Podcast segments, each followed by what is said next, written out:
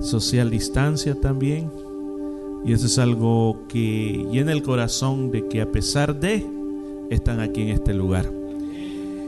Y, y la verdad las cosas de que en tiempos como estos, yo creo que es el momento de cuando más tenemos que buscar a Dios, cuando más tenemos que estar cerca de Dios y escuchar la palabra de Dios también. Yo no sé cómo han estado ustedes estos últimos tres días, qué han hecho, qué les ha tocado vivir, pero la verdad que estamos bien gracias a Dios. Eso es lo más importante, que Dios nos tiene con bien a todos. Pues bueno, vamos a aprovechar el tiempo hermanos y vamos a hablar de la palabra de Dios. Estamos en el libro de Apocalipsis capítulo 20 y hoy en este día quisiera hablar de lo que va a pasar en el futuro. Yo sé que a todos nos interesa el futuro. Nos interesa saber de las cosas que están por pasar, de las cosas que están por suceder. Por eso es que la, yo no, sé si la, llamarle industria, pero los adivinos, los que leen las cartas, o sea, las cartas de la baraja que le llaman para conocer el futuro, siempre tienen trabajo porque hay bastante gente que siempre quiere saber qué es lo que depara el futuro. Ahora, nosotros los cristianos no necesitamos la bola de cristal, no necesitamos ir a alguien que nos tire las cartas, no necesitamos eh, alguna forma para saber qué es lo que nos depara el futuro. Nosotros tenemos la palabra de Dios. Y este día vamos a hablar en este tiempo que me queda de cuál es el futuro con respecto a esta tierra y cuál es el futuro también que le espera a Satanás, qué es lo que está por pasar. La Biblia lo dice. Y lo que está escrito no es algo solamente espiritualizado, sino que es algo que en realidad va a suceder, que en realidad va a pasar. Así que este día vamos a, aprender vamos a estudiar y la palabra de Dios no solamente es para aprenderla, sino para que nos produzca en nosotros un resultado de un cambio que nos acerque más a Dios, que sintamos más deseos de estar cerca de Dios. Por eso estamos aquí esta noche. Ya cantamos, ya oramos y ahora viene el tiempo de comer este manjar de la palabra de Dios. Y estamos en Apocalipsis capítulo 20. En este capítulo 20 nosotros vamos a, ver varias cosas y yo ya les mandé las páginas del estudio bíblico donde está desglosado todo de lo que vamos a hablar. Pero este capítulo 20 nos va a hablar de cuando Satanás es encerrado por mil años. Nos va a hablar del juicio que viene para las naciones. Nos va a hablar de la primera resurrección nos va a hablar también de la última rebelión de Satanás, el último trabajo malvado que hace Satanás y nos va a hablar del gran juicio del trono blanco. Hoy no vamos a poder hacerlo todo, pero sí vamos a ir paso a paso viendo lo que nos dice la palabra de Dios. Y si usted tiene el libro de Apocalipsis capítulo 20, vamos a leer tres versículos para comenzar. Vamos a ver lo que la palabra de Dios dice con respecto a lo que le va a pasar a Satanás. Dice las escrituras, vi un ángel que descendía del cielo con la llave del abismo y una gran cadena en la mano y prendió al dragón, la serpiente antigua, que es el diablo y Satanás, y lo ató por mil años y lo arrojó al abismo y lo encerró, puso sus sellos sobre él, para que no engañase más a las naciones, hasta que fueran cumplidos mil años. Y después de esto debe ser desatado por un poco de tiempo.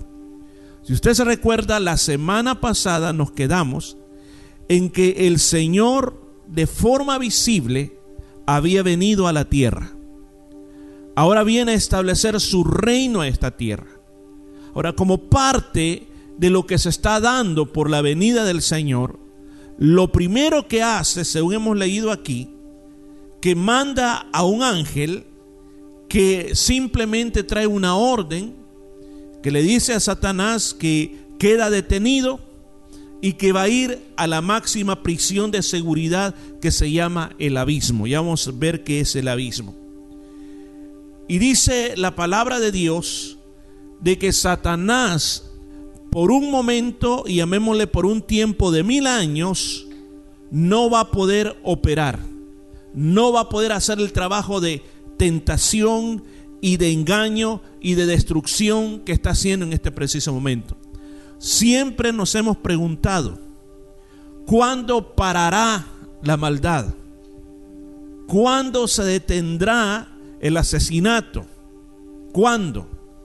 La Biblia tiene un tiempo estipulado al final de los tiempos, en el cual claramente dice, Satanás será atado por mil años, no podrá engañar, no podrá hacer todo lo malo que está haciendo. Y aún más, en el libro de Apocalipsis, y este ya también es segunda vez que se nos está describiendo, la primera vez lo hizo en Apocalipsis 12, donde se nos describe los diferentes nombres de Satanás. Y un nombre muchas veces en aquellos tiempos, no ahora, pero en aquellos tiempos identificaba lo que era la persona. Por ejemplo, actualmente todavía han sobrevivido nombres así en inglés. Por ejemplo, eh, si usted recuerda, hay personas que se llaman Fisher, es lo que significa un pescador. Eh, ¿Algún otro nombre que usted recuerde, así apellidos que más que no indican eh, profesiones? Como Carpenter, o sea, carpintero. Entonces al diablo la Biblia le da varios nombres y aquí en Apocalipsis en primer lugar le llama el dragón. ¿Escuchó eso? El dragón. Si usted se recuerda, en Apocalipsis 12 y 13 se habló de ese dragón escarlata o ese dragón colorado. Que la verdad las cosas es por su forma de actuar, por lo que lanza por su boca, que se le ha llamado el dragón. Aquí también se le llama, se le llama la serpiente antigua. ¿Por qué se le llama la serpiente antigua? es la misma que apareció allá donde Adán y Eva. Eso es lo que está diciendo, de que es el mismo diablo y no es algo nuevo. Luego le llama también diablo y Satanás. La palabra Satanás es una palabra de carácter hebreo. ¿Y qué significa un, un adversario? Significa alguien que siempre está en contra de nosotros. Por eso el nombre Satanás traducido al español es el adversario. O sea, cada vez que lo decimos, estamos diciéndolo en hebreo. Pero en realidad lo que significa es el adversario, el que está contra nosotros.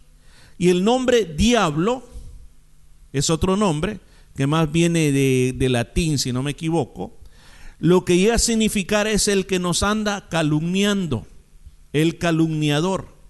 O sea, estos nombres nos están diciendo que tiene su poder limitado, nos está diciendo que tiene mucha experiencia en su trabajo de engaño en esta tierra, nos está diciendo que es el gran adversario de nosotros y nos está diciendo que todo el tiempo anda hablando mal de nosotros.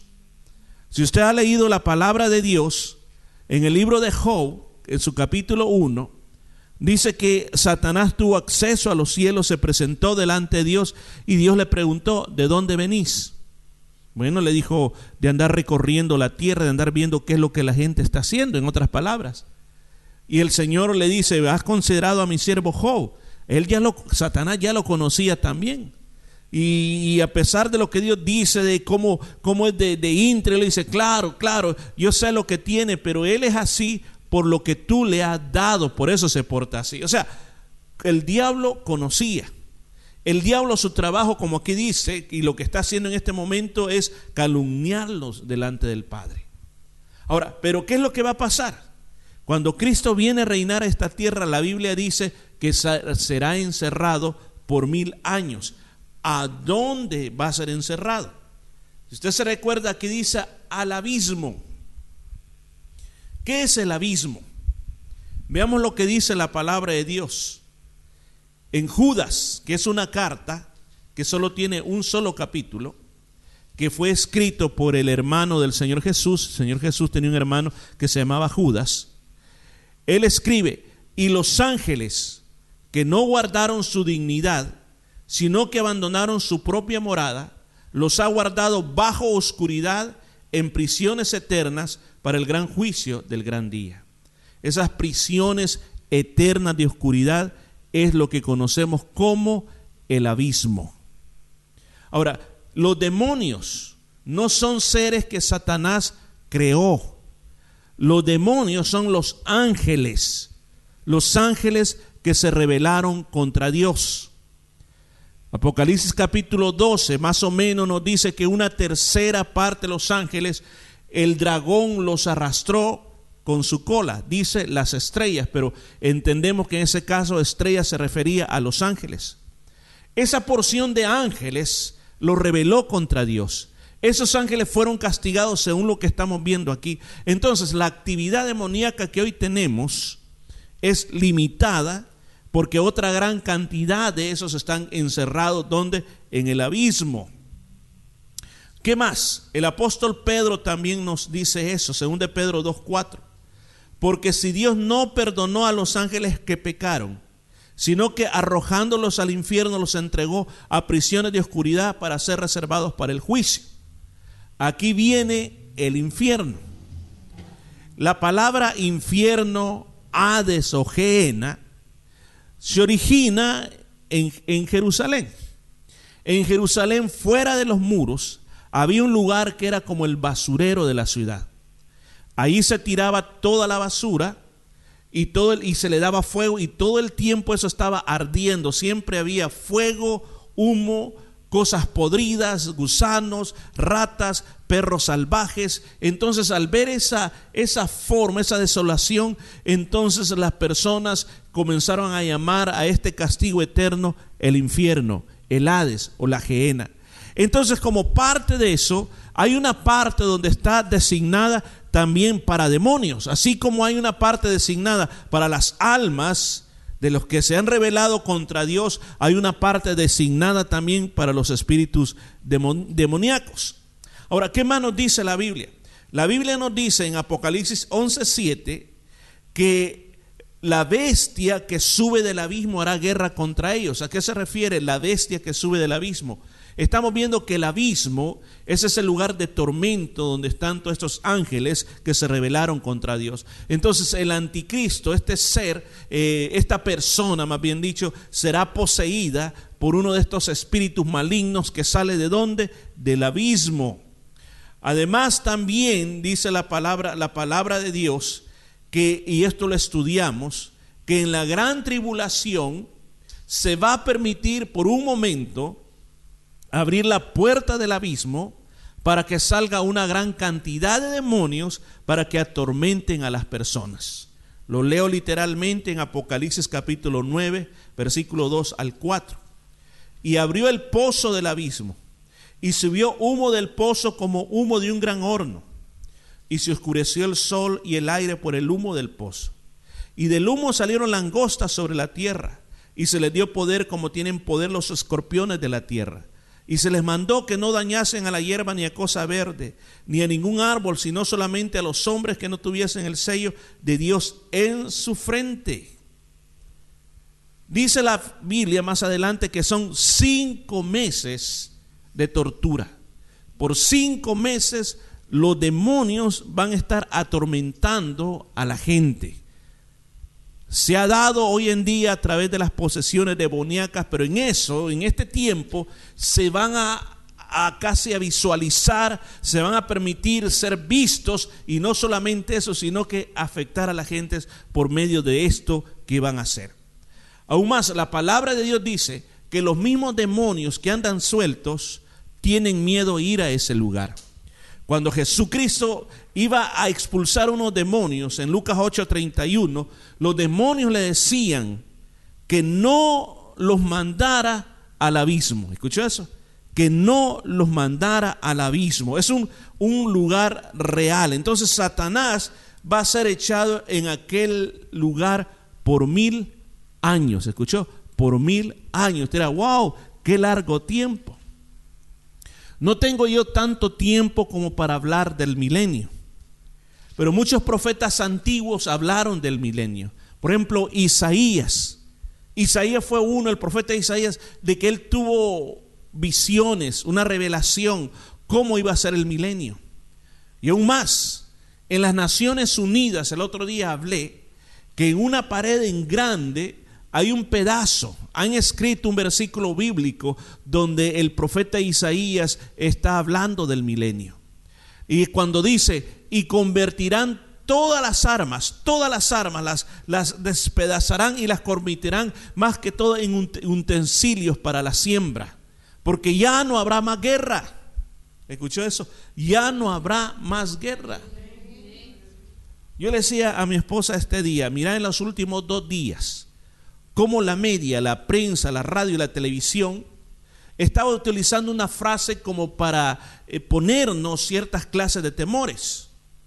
Y esa frase que le escuché en la radio, la leí en la prensa, la vi en los noticieros. No sé si usted captó esa frase, pero decían, los tambores de guerra están sonando sobre Australia. Y el primer ministro y el ministro de Defensa decía, vamos a aumentar nuestro presupuesto para ser capaces de enfrentar esta superpotencia. Ahora, ¿qué es lo que quieren sembrar con eso en nosotros? Le digo, a través de lo que se dice, a través de, de, de todas estas cosas, lo que se quiere crear es un ambiente de tensión que vivamos de esa manera, que van a pasar, van a pasar esas cosas. No podemos negar de que las guerras van a continuar, que las epidemias van a continuar. La verdadera paz, escucha, la verdadera paz va a ser hasta cuando pase esto. Hasta ahí va a haber paz. Yo le he dicho a tantos hermanos, dicen, ¿cómo queremos que pase todo esto para que volvamos a la normalidad? Le digo, normalidad no va a haber. Vamos a tener simplemente como ciertos tiempos de tranquilidad y luego que otra cosa y luego que otra cosa. Ese es el estilo que vamos a ir aprendiendo a vivir de una manera diferente de antes del 2019 o del 2018. Se va a poder viajar, se va a poder ver tantas cosas, pero muchas cosas van a ser bien diferentes. Muchas cosas van a ser diferentes. No va a ser exactamente lo mismo. Si nuestros abuelos se levantaran desde sus tumbas y pudieran ver lo que está pasando en el mundo, ellos se sentirían extraños en medio de lo que hoy estamos viviendo, de lo que estamos pasando. Pero la Biblia dice que Satanás va a volver a ser suelto una vez más. Lo van a sacar de la prisión. Después de mil años, lo van a sacar de la prisión. Y la primera pregunta que viene a nosotros será, bueno, ¿qué está haciendo Dios? Ya lo vimos en el jardín del Edén, que Dios sabía que la serpiente o Satanás estaba allí. Dios sabía que Eva iba a escuchar a la serpiente. Dios sabía que Eva iba a dar de comer el fruto a Adán. Dios sabía que iban a pecar. ¿Por qué no los protegió?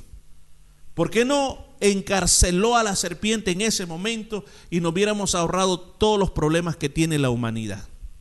Pero Dios no lo hizo así. Y aquí vuelve esta pregunta.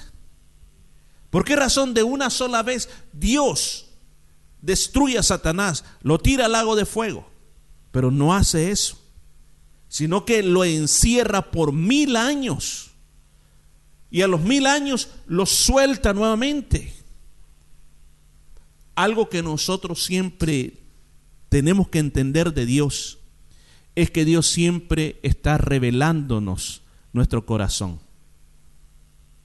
¿Qué quiere decir con revelándonos nuestro corazón?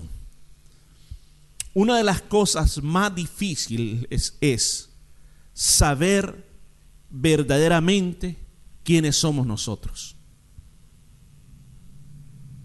Usted no sabe lo que tiene hasta que se enfrenta a una situación difícil o una situación buena. Nosotros tenemos a veces un potencial que nosotros no sabemos lo que hay dentro de nosotros. Por ejemplo, le voy a poner un ejemplo claro. Cuando nosotros estamos en situaciones de peligros, usted puede ser una persona que le cuesta caminar, que le cuesta correr, pero dicen que dentro de nosotros tenemos lo que se conoce como la adrenalina. La adrenalina es un químico dentro de nosotros que cuando hay una situación de peligro explota dentro de nosotros, y podemos decirlo así, y nos da la capacidad de que si usted estaba aquí y hay un peligro, usted salta de aquí para allá y usted no se explica cómo saltó. Los soldados que han estado en la guerra, ellos explican que cuando están en lo fuerte de la batalla, luchando y luchando y luchando y están en ese momento de vida o muerte, pueden pasar toda la noche, el día siguiente batallando y no sienten el cansancio. Pero una vez llega la normalidad, caen y duermen por dos, tres días sin parar. O sea, tenemos algo dentro de nosotros que nos impulsa. Entonces, de la misma manera, de la misma manera, Dios siempre ha querido que nosotros conozcamos cuáles son las verdaderas intenciones de nuestro corazón. Cuando yo hablo de corazón estoy hablando de lo que yo pienso, de lo que yo siento emocionalmente y de las decisiones que estoy tomando a diario en, mi vida. El Señor Jesús dijo sobre toda cosa que hay que tener cuidado y cuidarla bastante es el corazón. ¿Por qué razón? Otro profeta dijo que el corazón es una de las cosas más engañosas que nosotros tenemos. El corazón de nosotros nos puede mentir, nos puede llevar por caminos equivocados, nos puede dar una falsa seguridad, nos puede tratar de eh, buscar que la culpa de lo que yo soy o de lo que he llegado yo a ser es culpa de otra persona, pero yo nunca voy a admitir mi propia culpa. Yo estoy predicando en la radio acerca de San Juan y estoy predicando sobre cuando la mujer samaritana viene donde Jesús. Y cuando Jesús le hace y le muestra, las, le, está hablando del reino de Dios, del agua que le va a dar, que nunca más ella volverá a tener sed. Y aún más cuando el Señor le revela la verdad de su vida, que le dice, mira mujer, bien has dicho, no tienes marido, pero cinco has tenido y el que tenés no es tu marido. La mujer le dice, no le dice, Señor, wow, me descubriste, me quiero arrepentir. Sino que ella responde de otra manera. Comienza a, dialogar con el Señor acerca de cuál es el verdadero lugar de la adoración. Pero no se enfrenta a la necesidad que hay en su corazón. Cuando el diablo esté encerrado, se van a acabar las tentaciones del ser humano. Cuando el diablo esté encerrado, se van a acabar las mentiras satánicas. No va a haber guerra, no va a haber pobreza, va a haber salud, la calidad de vida se incrementará de una manera muy grande que hablar de mil años ya no va a ser como ahora, decir, mm, mil años, wow, no creo que yo pueda vivir mil años. Pero en ese momento llegará a ser como al principio, cuando aquellos primeros vivían 900 años, en ese momento del milenio, según nos describe Isaías, todas esas cosas van a ser largas. Se habla de niños, de niños que, todavía van a tener cientos de años y todavía van a ser niños. O sea que la única manera de morir va a ser si la persona tiene un accidente fatal y se corta la cabeza. Pero todo ese tiempo tan hermoso, el ser humano no va a poder decir, el diablo me hizo pecar a mí. No lo va a poder decir, porque no hay diablo. Los demonios cesarán su actividad diabólica. No van a poder operar. Imagínense qué tiempo más hermoso va a ser eso. Pero lo que da no sé qué aquí es que Satanás sale Y según nosotros leímos al principio, cuando es desatado, por un poco de tiempo, dice, él sale y lo que sale a hacer, dice que es a engañar. Sale a engañar. Y lo tremendo de esto es que el ser humano va a ser seducido una vez más por los engaños de Satanás. Mire qué terrible es esto. Eso lo vamos a ver más adelante. ¿Qué es lo que él logra hacer para convencer a la humanidad para que vayan a pelear contra Jesucristo allá a Jerusalén? Pero voy a terminar como eso porque el tiempo ya se me fue. El corazón del ser humano es algo tan preciado. La Biblia dice, hijo mío, dame tu corazón. También dice un mandamiento, y amarás al Señor tu Dios con todo tu corazón. Si usted busca todas las referencias de corazón, usted va a encontrar que el corazón es algo muy valuado por Dios. Y eso es lo que Satanás con sus demonios le gusta atacar. Le gusta que sus pensamientos, que son parte de tu corazón, se distraigan y se vayan por otros caminos. Le gusta que tus emociones las ire. Y sabe que cuando hay una persona que no ha sido sanada emocionalmente, es muy fácil que él la use. Sabe que cuando hay personas que no tienen dominio propio, simplemente se entregan a lo que el enemigo les pone. Se entregan como, como imagínese, aquel perrito que le ponen una buena carnada y con esa carnada usted lo comienza a traer, a traer, hasta a traer, hasta que lo encierra en el cuarto donde va a dormir. El enemigo sabe nuestras debilidades, sabe nuestros puntos débiles, y eso es lo que él hace en ese principio. Llega, es atrapado, pero es suelto, y cuando es suelto, dice la palabra, sale a engañar. O sea, alguien dijo una vez, alguien dijo una vez, ¿Por qué no Dios le da otra oportunidad a Satanás? Tal vez cambia. Tal vez se arrepiente. Pero usted puede ver aquí que después de mil años de prisión, él salió para hacer lo mismo. O sea que no tiene interés en cambiar. ¿Y cuál es el problema? Que no acepta, escucha, Satanás no acepta el dominio del Señor Jesucristo o el dominio de Dios.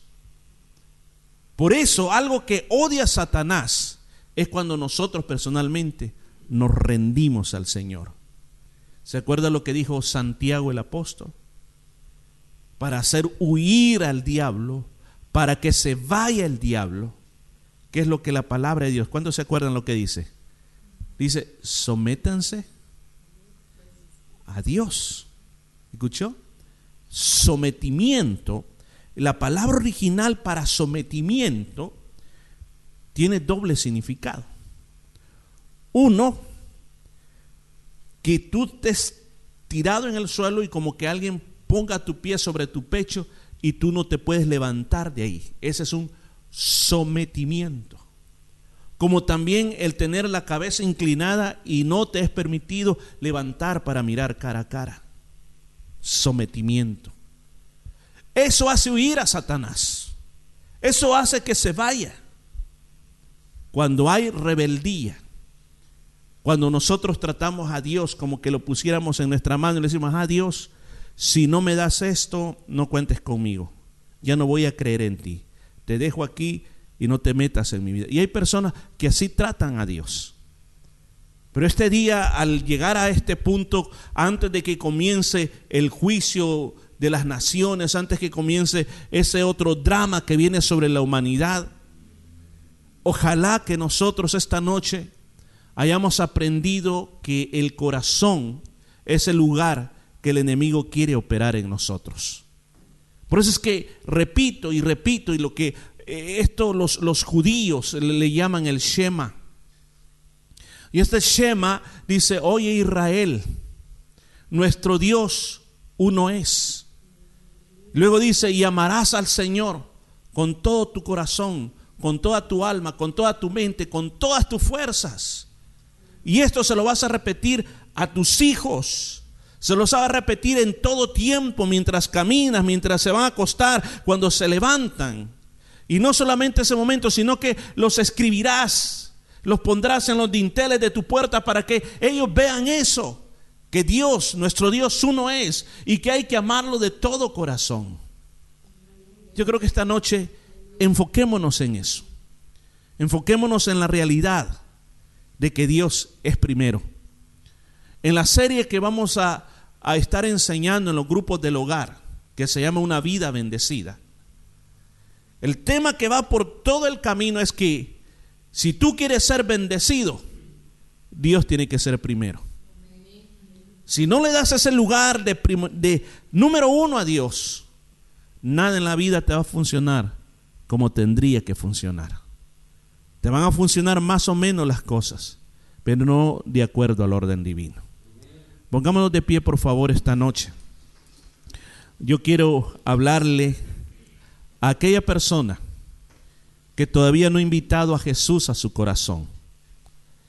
La Biblia dice, Hijo mío, dame tu corazón. Este día el Señor Jesucristo está llamando a tu corazón, está llamando a tu vida, te está diciendo, déjame entrar, déjame entrar. Él murió en la cruz por eso, para que Él viviera por siempre.